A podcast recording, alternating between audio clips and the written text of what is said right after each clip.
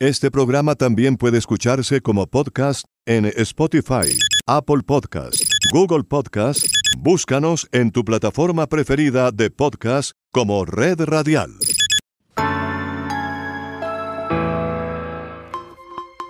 Muy buenas noches. Hoy es miércoles. Le saluda Gonzalo Abarca.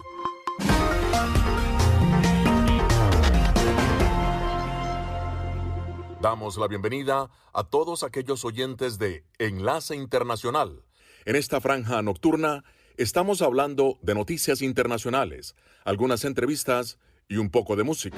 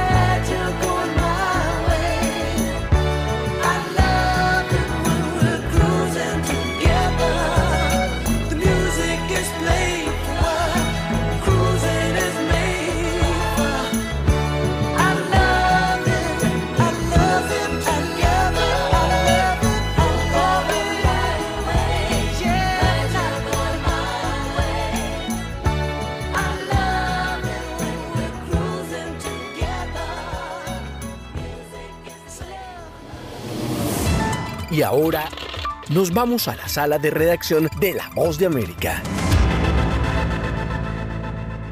La aprobación de la gestión del presidente de Chile, Gabriel Boric, continúa en descenso entre los ciudadanos y la más reciente encuesta realizada por la firma Caden aseguró que solo un 26% de los consultados aprueba las acciones de gobierno del mandatario, lo que representa una caída de 13 puntos en las últimas cuatro semanas. La desaprobación del mandatario se sitúa en un 66% y es la cifra más alta desde que la autoridad asumió el poder el 11 de marzo. El sondeo también dio a conocer que el 61% de los ciudadanos cree que el presidente Gabriel Boric debe enfocar sus esfuerzos en áreas como la delincuencia, el orden público y el narcotráfico. Este llamado llega en momentos en que Chile vive una inédita ola de violencia y delincuencia. Según el sistema táctico de operación policial de la Policía de Carabineros, el robo violento de vehículos ha aumentado en un 116%. El presidente Boric abordó este tema durante un encuentro que sostuvo con representantes de las pequeñas y medianas empresas del país. Si algo hemos entendido como gobierno es que atender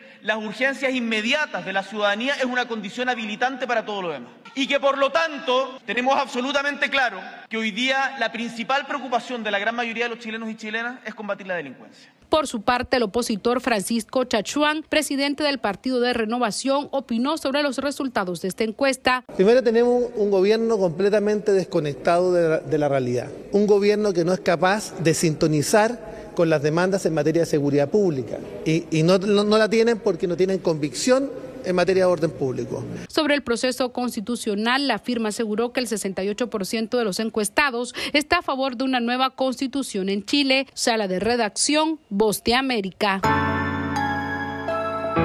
Escuchan la voz de América conectando a Washington con Colombia y el mundo por Melodía Estéreo y melodíaestéreo.com.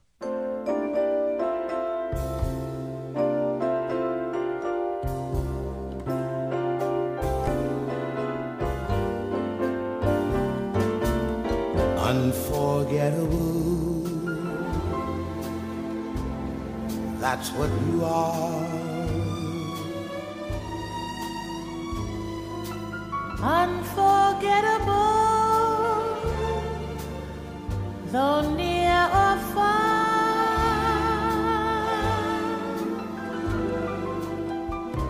like a song of love that clings to me.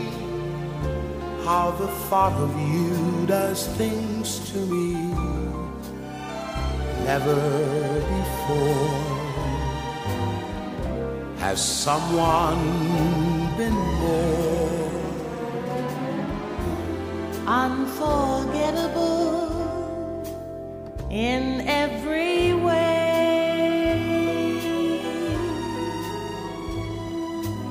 and forevermore? That's how you'll stay. that's how you'll stay. That's why, darling, it's incredible that someone so unforgettable Thinks that I am unforgettable too.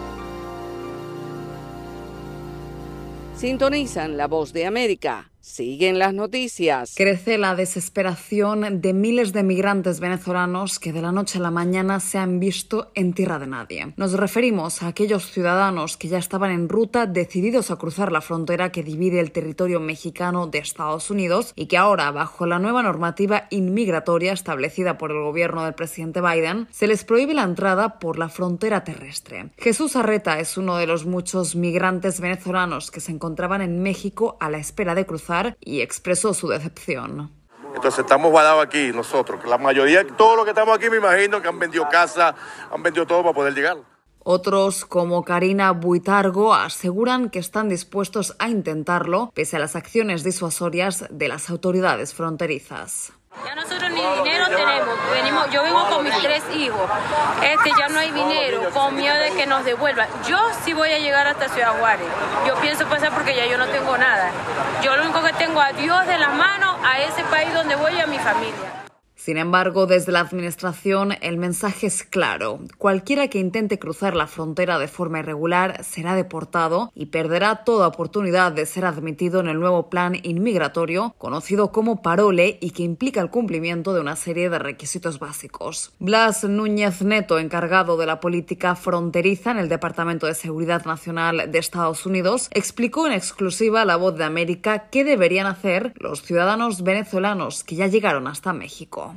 Mi mensaje para ustedes es que esperen donde están y que apliquen para este proceso nuevo legal y van a ser admitidos a los Estados Unidos eh, nuevamente legalmente por dos años y van a tener el derecho de trabajar durante todo ese tiempo. La estrategia impulsada por la administración Biden busca controlar el flujo irregular de inmigrantes que llegan a través de la frontera sur y ofrecer una alternativa legal. Por ahora se facilitarán hasta 24.000 visas humanitarias. Sin embargo, según apuntaron activistas y observadores, se trata de una cifra insuficiente en comparación a los niveles actuales de demanda. Judith Martín Rodríguez, Voz de América.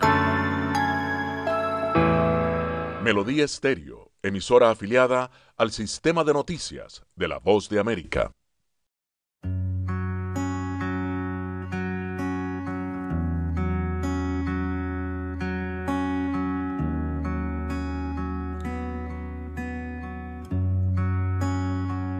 No te acerques tanto que me estás matando, ya ni me responden estas manos. Vivo en el intento de poder apagar la hoguera. Cada risa tuya y el dolor amargo que dejas pintado al fin de cada abrazo. Y un te quiero vino a aparecer y le dije espera. Si escucho tu voz con tan solo un suspiro, enciendes las luces que había de apagar Ay, no te me vayas cuando acabe el vino. Te quieres quedar. Que muero de tanto callar y tan solo muero de ganas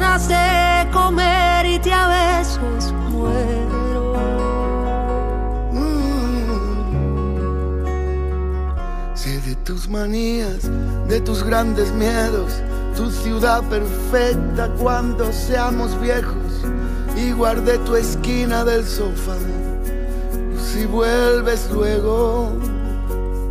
Si escucho tu voz con tan solo un suspiro, enciendes las luces que había de apagar. Ay, no te me vayas cuando acabe el vino.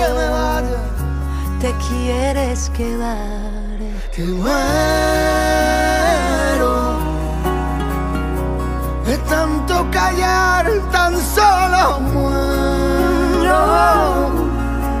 de ganas de comerte a besos muero.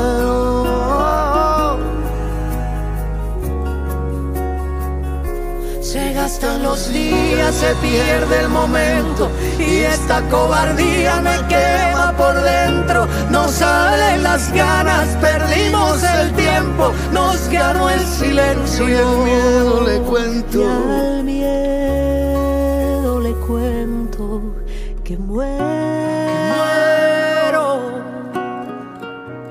de tanto callar y tan solo muero de ganas de comer y te a besos muero.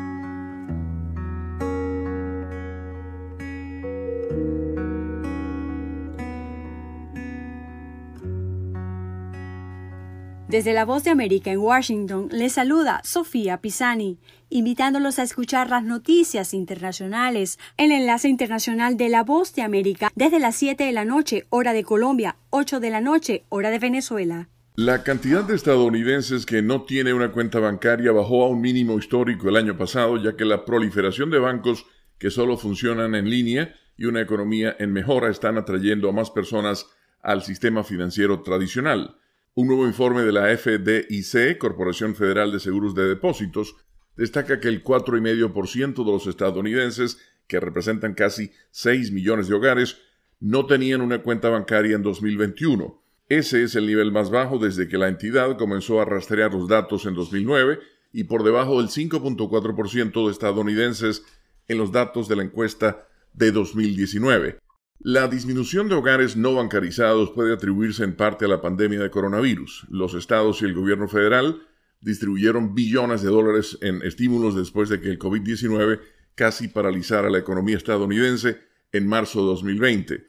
Los programas de beneficios requerían en gran medida una cuenta bancaria para enviar los fondos rápidamente a los afectados, pero la FDIC atribuyó la mayor parte de la mejora a la economía más sólida en 2021 ya que las restricciones por la pandemia de coronavirus expiraron mayormente y hubo bajos niveles de desempleo.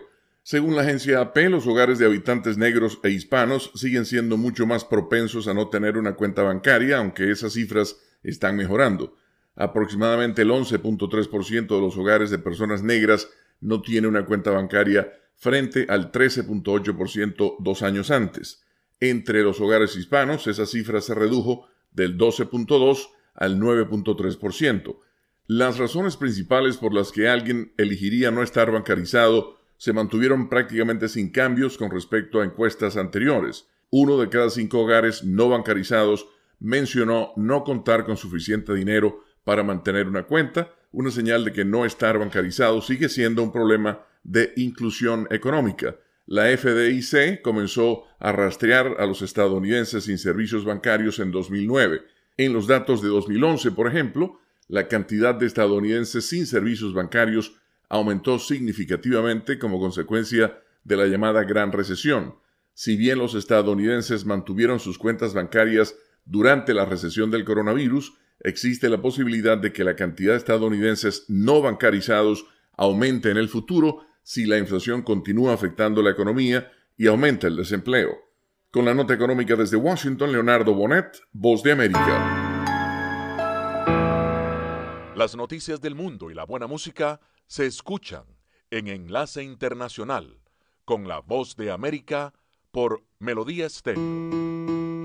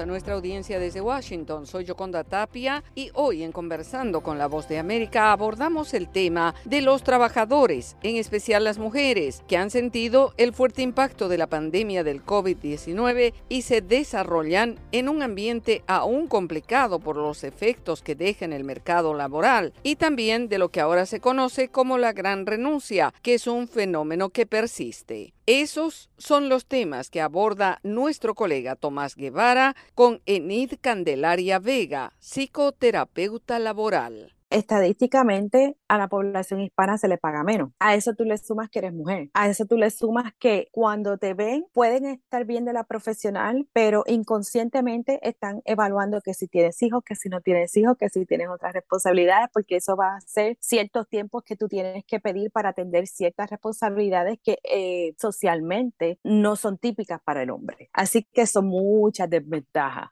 y definitivamente el impacto mayor en este proceso fue a la mujer, porque socialmente y culturalmente ella es la que se encarga de ciertas cosas y aunque esto ha cambiado en generaciones y ahora vemos muchos papás muy activos en ese proceso de la crianza y vemos también papás que se quedan en casa y mamá sale, pero todavía no hemos llegado a ese 50-50. En realidad no es 50 Así que cuando vemos este impacto, por eso comenté esa parte desde el inicio, porque muchas veces tengo madres que aún están trabajando desde casa porque tienen escuelas híbridas. Entonces, pues no pueden optar por ir al trabajo tradicional. Entonces, tienen que o buscar otras alternativas para hacer ese balance, estar presente y poder atender, ¿verdad?, su carrera, pero también poder atender esas responsabilidades. Entonces, ahí es que vemos el mayor impacto impacto. Es mujer, socialmente le toca como que hacer el cambio, tomar un rol, tomar decisiones, quizás en cada familia es diferente, pero en la mayoría pues vemos que el hombre tiene un rol y la mujer pues tiene otras responsabilidades y aunque sea profesional tiene que ir jugando, ¿verdad? Con esos tiempos y mirar cómo hace ese balance. De esa parte fue mis iniciativas para trabajar en, en mi práctica privada. Cómo ayudar a la mujer que sea profesional,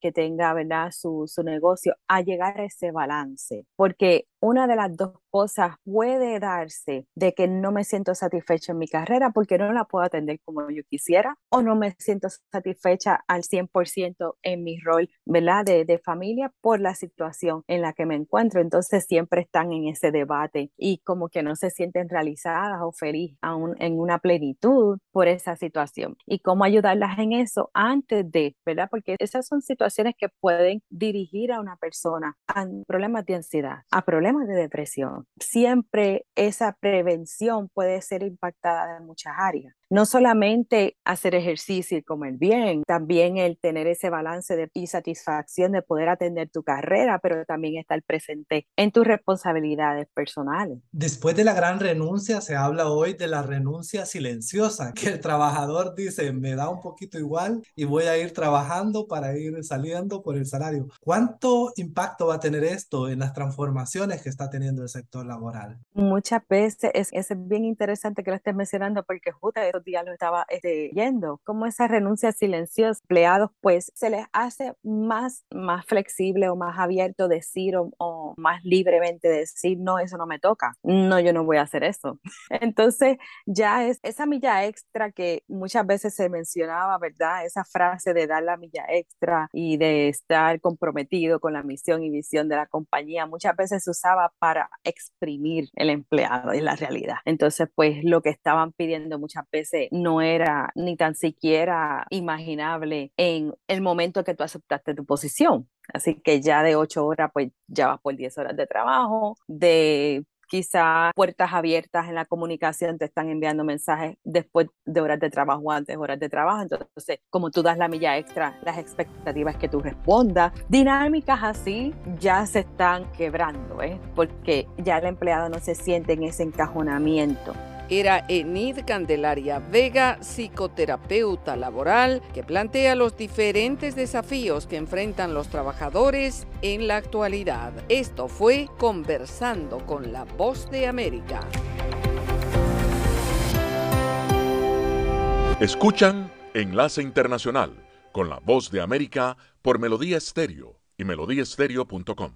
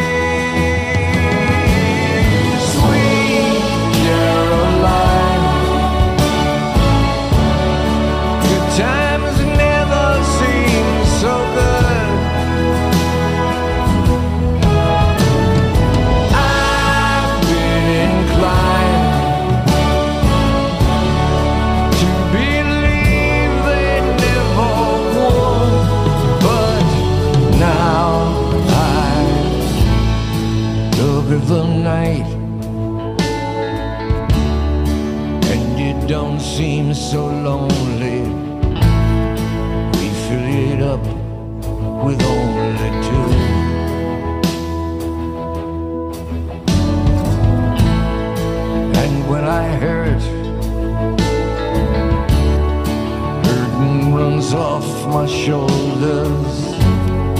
How can I hurt when I'm old?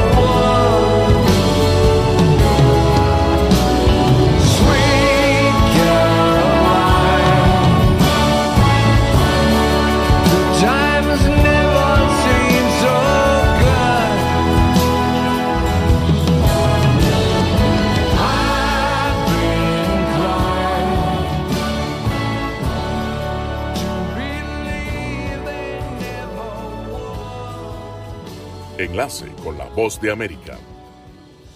Además de los miles de venezolanos que en los últimos meses se han movilizado desde el sur del continente hacia la frontera colombo-ecuatoriana en busca del tapón del Darién en límites con Panamá para continuar el viaje por Centroamérica hacia Estados Unidos, las autoridades migratorias han identificado también un exponencial aumento de ciudadanos ecuatorianos que se han unido a las caravanas de ilegales, según lo advirtió el defensor del pueblo de Colombia, Carlos Camargo. Nos preocupa el aumento de migrantes ecuatorianos con rumbo a Estados Unidos. En los primeros nueve meses de 2022 han pasado 6.698 ecuatorianos por el tapón del Darién, una cifra muy superior a las 387 personas que lo hicieron en todo el 2021. Entre tanto, Jaime Bolaños, quien administra un albergue humanitario para migrantes en el municipio colombiano de Ipiales, en la frontera con Ecuador, manifiesta que tanto los refugiados venezolanos como los mismos ecuatorianos buscan llegar a Estados Unidos como tabla de salvación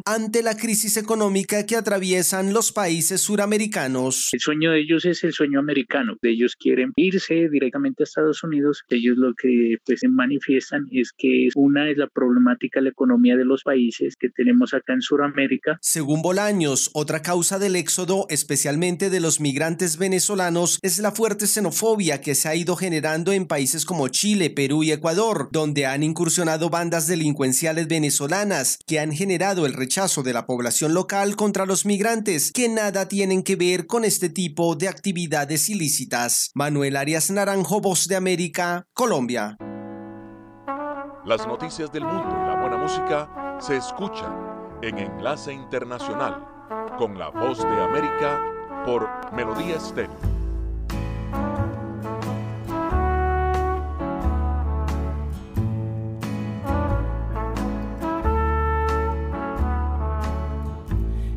See this girl, this girl's in love with you. Yes, I'm in love. Who looks at you the way I do? When you smile,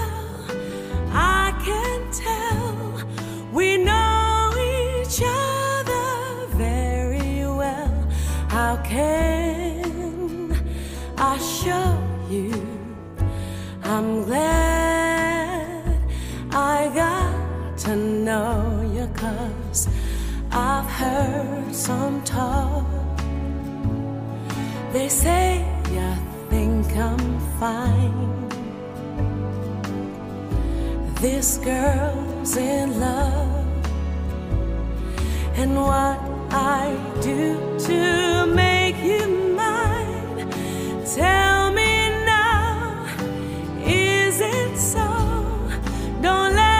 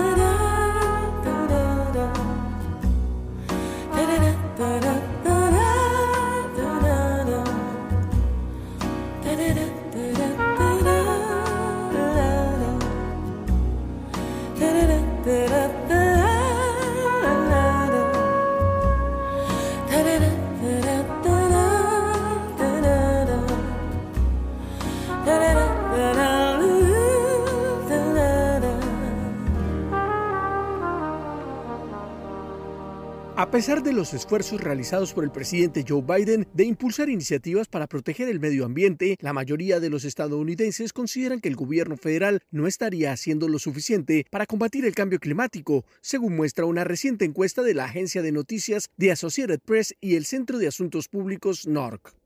La ley de reducción de la inflación aprobada en agosto significó una de las mayores victorias políticas del gobierno del presidente Biden y es considerada por los demócratas como histórica al ser la mayor inversión climática en la historia estadounidense. Sin embargo, la encuesta demostró que más del 60% de los adultos en Estados Unidos dicen saber poco o nada sobre los detalles y alcances de la norma un índice que podría afectar seriamente los intereses demócratas de mantener sus mayorías en la Cámara y el Senado en las elecciones del 8 de noviembre. Algunos especialistas, como Leah Stokes, profesora de política ambiental de la Universidad de California, asegura que el desconocimiento de la ley que tienen los estadounidenses no resulta extraño, ya que a pesar del gran impacto en los medios de comunicación que generó su debate, el presidente Biden la aprobó y la firmó durante el verano, que es la época del año en la que la gente presta menos atención a las noticias y esta es una iniciativa que toma tiempo explicar, destacó la docente. La ley de reducción de la inflación que fuera aprobada sin un solo voto republicano en ninguna de las cámaras ofrece casi 375 mil millones de dólares en incentivos para acelerar la expansión de energías limpias como la eólica y la solar, acelerando la transición de los combustibles fósiles como el petróleo, el carbón y el gas natural, que en gran medida son los causantes del calentamiento global. Sin embargo, la encuesta asegura que casi la mitad de los estadounidenses en edad de votar consideran que la iniciativa gubernamental no hará una gran diferencia en el cambio climático y solo el 33% dice que ayudará, mientras que el 14% piensa que hará más daño al planeta. La meta del gobierno estadounidense es reducir casi a la mitad las emisiones de carbono para 2030 gracias a una articulación de programas entre la industria privada y la industria pública, una intención muy bien recibida por las organizaciones ambientalistas. Héctor Contreras, Voz de América, Washington. Votar es un privilegio de la democracia. En Estados Unidos se insta a los electores hispanos a participar en las venideras elecciones de medio término en noviembre. Ahora se utilizan medios digitales con mayor frecuencia para motivar a estos electores. Lo curioso es que estas nuevas ventanas informativas tienen inclinaciones políticas explícitas. Desafortunadamente, muchas de las personas están recibiendo la información de Twitter, de TikTok, o de, y eso no es real. Raúl Martínez fue alcalde de la populosa ciudad de Hialeah en el sur de Florida. Ahora conduce un programa diario a través de YouTube. Sus contenidos son de crítica hacia la política republicana y apela al mensaje de la participación de sus oyentes en las elecciones. Y voy a seguir porque creo que para que una democracia funcione, el, el, el electorado, el soberano, el pueblo, tiene que participar, que no es suficiente con quejarse. En la misma plataforma digital, la estratega política Sasha Tirador conduce otro espacio para el debate y la integración de los votantes hispanos. Ella también apoya la apertura de nuevas vías de información no convencionales. Es un mal necesario. La, al igual que la política. No puede haber una democracia sin prensa libre y no puede haber una prensa verdaderamente libre si solamente escuchamos lo tradicional. Para la ONG La Iniciativa Libre es válido tener otros análisis distintos, pero lo importante es no quedarse con un solo punto de vista. Yo creo que más bien es responsabilidad de uno como individuo consumir información conforme lo, le, lo, le, le interese y corroborarla con otras fuentes. No quedarse, por ejemplo, con un solo canal de televisión o una sola estación de radio o un solo diario. Lea todo, Vea todo. La iniciativa libre calcula que más de 34 millones de hispanos están facultados para votar en las próximas elecciones. La ONG afirma que esta comunidad se informa de manera muy frecuente a través de la plataforma YouTube. José Pernalete, Voz de América, Miami. Escuchan Enlace Internacional con la Voz de América por Melodía Estéreo y melodíaestéreo.com.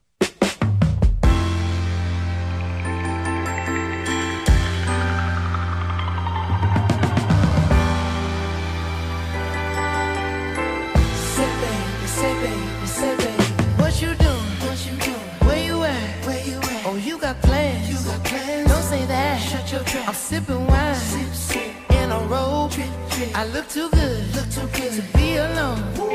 My house clean. House clean. My pool warm. Pool warm. Just shake. Smooth.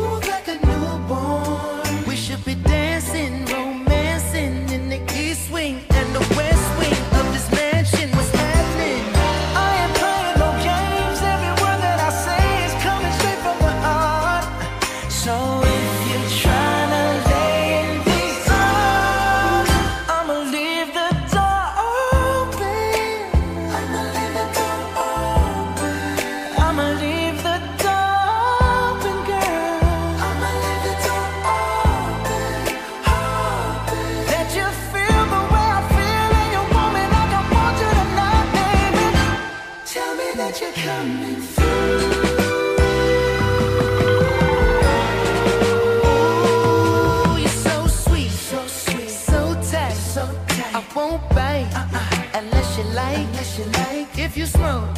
I got the.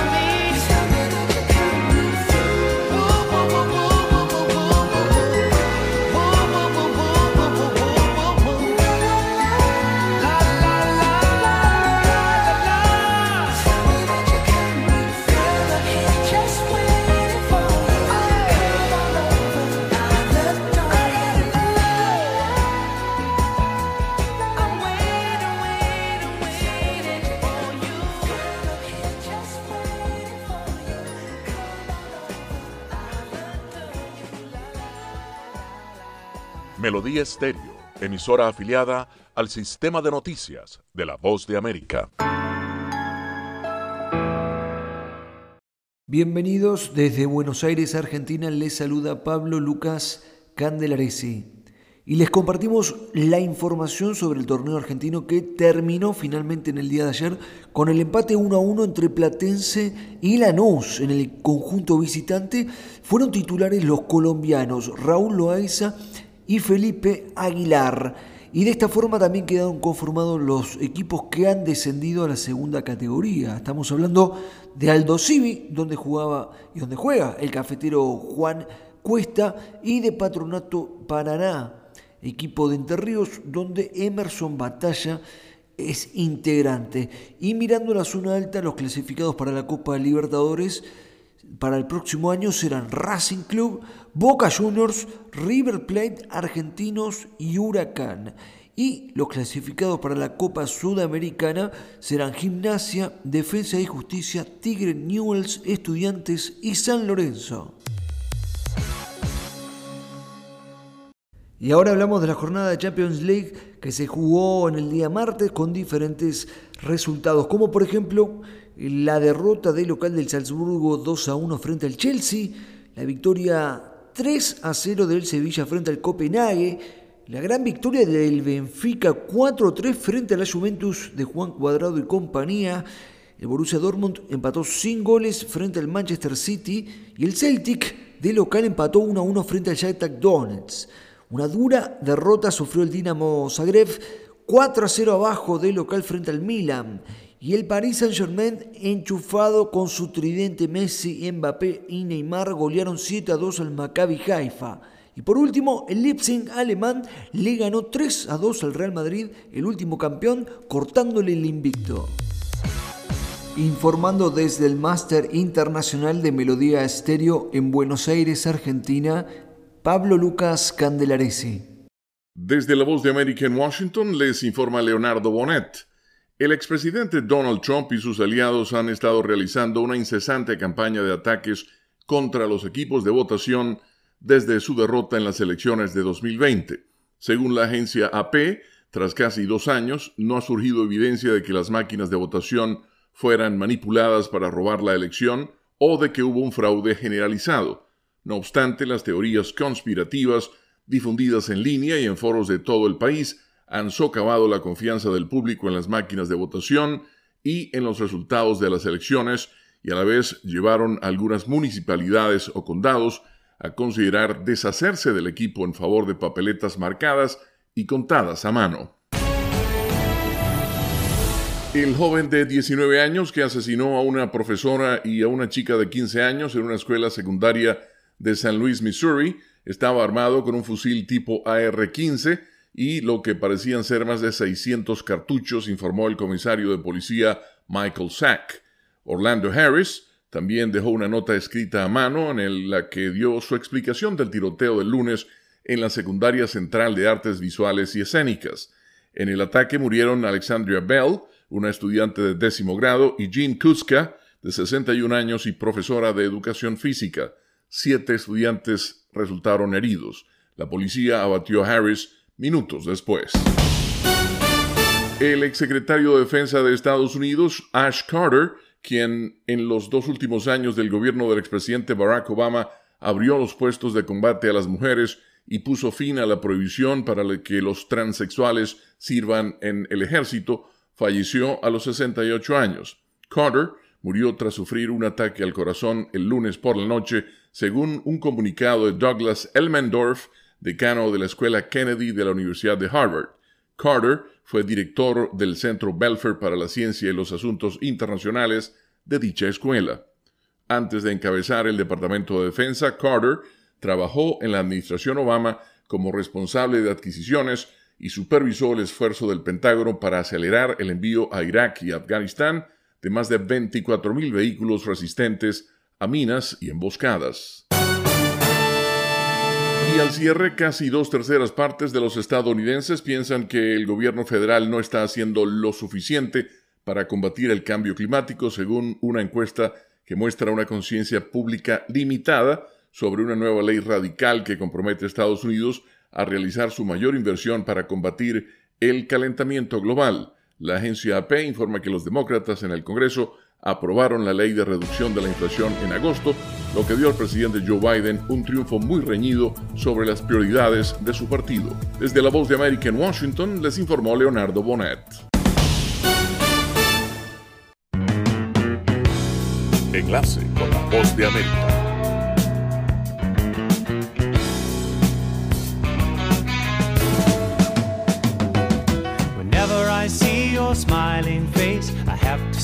Myself because I love you. Yes, I do. And when you give me that pretty little pout, it turns me inside out. There's something about you, baby.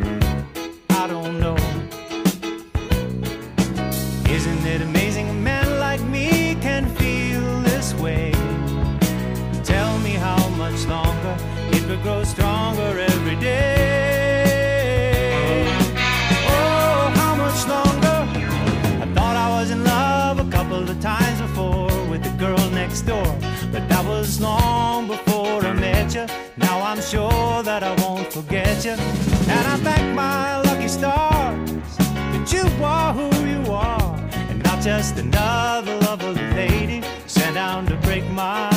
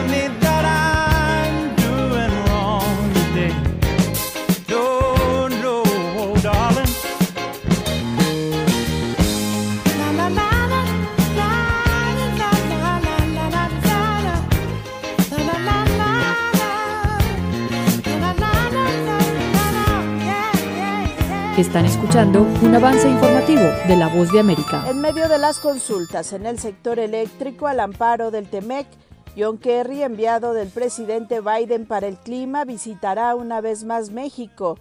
El funcionario estadounidense ha estado varias veces en territorio mexicano, lo mismo en la capital del país que en el sureste, en el estado de Chiapas, y ahora visitará el norte, en particular estará en Sonora. Sin dar detalles sobre la hora, el presidente de México, Andrés Manuel López Obrador, confirmó que el encuentro será el próximo viernes en Hermosillo para hablar de un plan integral relacionado con energías renovables, la industria automotriz y el litio. El secretario Kerry se ha portado muy bien con nosotros por instrucciones del presidente Biden. Hay interés en el desarrollo de Sonora con este plan que incluye eh, energía eléctrica renovable, no la construcción de planta nuclear, de energía nuclear, la planta de respaldo sería de gas y se está pensando en el plan en cuatro o cinco eh, plantas solares. Detalló que en el tema del litio solo falta por resolver una serie de permisos que se entregaron a una empresa extranjera. Sería el único tema a tratar sobre esto, porque con la reforma aprobada por el Congreso el litio es de la nación, no para explotación de particulares, aclaró el presidente. Explicó que además se busca producir baterías, así como impulsar la industria automotriz, sobre todo carros eléctricos en el caso de Sonora. El fabricante de artículos deportivos Adidas terminó su asociación con Kanye West en respuesta a una serie de comportamientos que la empresa calificó de ofensivos por parte del rapero y diseñador. Plataformas de redes sociales eliminaron algunas de las publicaciones de Kanye West que usuarios calificaron de antisemitas. El ganador de múltiples premios Grammy acusó a Adidas y al minorista Gap de no construir tiendas permanentes prometidas bajo contrato para los productos del artista, quien también acusó a Adidas de robar sus diseños. La casa de modas Balenciaga también terminó relaciones con el cantante. Disney Plus anunció el martes que transmitirá exclusivamente el programa de la BBC Doctor Who para audiencias fuera del Reino Unido e Irlanda. La colaboración entre BBC y Disney Branded Television permite a Disney transmitir la serie de ciencia ficción británica para audiencias de todo el mundo, mientras que BBC continuará transmitiéndola exclusivamente en el Reino Unido. Los nuevos episodios se estrenarán en BBC y Disney Plus en 2023, coincidiendo con el sexagésimo aniversario de la serie. El médico, que viaja en el tiempo, tiene la capacidad de regenerarse, lo que permite que varios actores interpreten el papel desde que la serie se emitió por primera vez en 1963. Nutty Gatwa reemplazará a Jodie Whittaker, quien asumió el papel en 2017, convirtiéndose en la primera regeneración mujer del Doctor. David Tennant interpretará al Doctor número 14 durante tres especiales antes de que Gatwa se haga cargo del papel. Un fiscal de Los Ángeles argumentó esta semana que Harvey Weinstein agredió sexualmente a mujeres jóvenes que tenían esperanzas de triunfar en Hollywood, mientras que el abogado del exproductor dijo que sus acusadoras participaron voluntariamente en una cultura de sofá de casting para que Weinstein las ayudara en sus carreras. Weinstein actualmente cumple una sentencia de prisión de 23 años por crímenes sexuales en el estado de Nueva York. Ahora está siendo enjuiciado en Los Ángeles por 11 cargos de violación y agresión sexual, de los cuales se declaró inocente. Weinstein, de 70 años, fue condenado por conducta sexual inapropiada en Nueva York en febrero de 2020. Al año siguiente fue extraditado de Nueva York a una prisión de Los Ángeles. Weinstein podría enfrentar hasta 140 años de cárcel si es declarado culpable de todos los cargos en Los Ángeles. Se nos agotó el tiempo. Regresamos mañana a un nuevo Enlace Internacional con la Voz de América por Melodía Estéreo y melodíaestéreo.com. Gracias por su sintonía. Enlace Internacional es una producción de cadena de noticias y La Voz de América. Editores Jorge Pérez Castro y Gabriel Villarreal Ángel. Periodista Sala de Redacción de La Voz de América. Producción ejecutiva Jimmy Villarreal.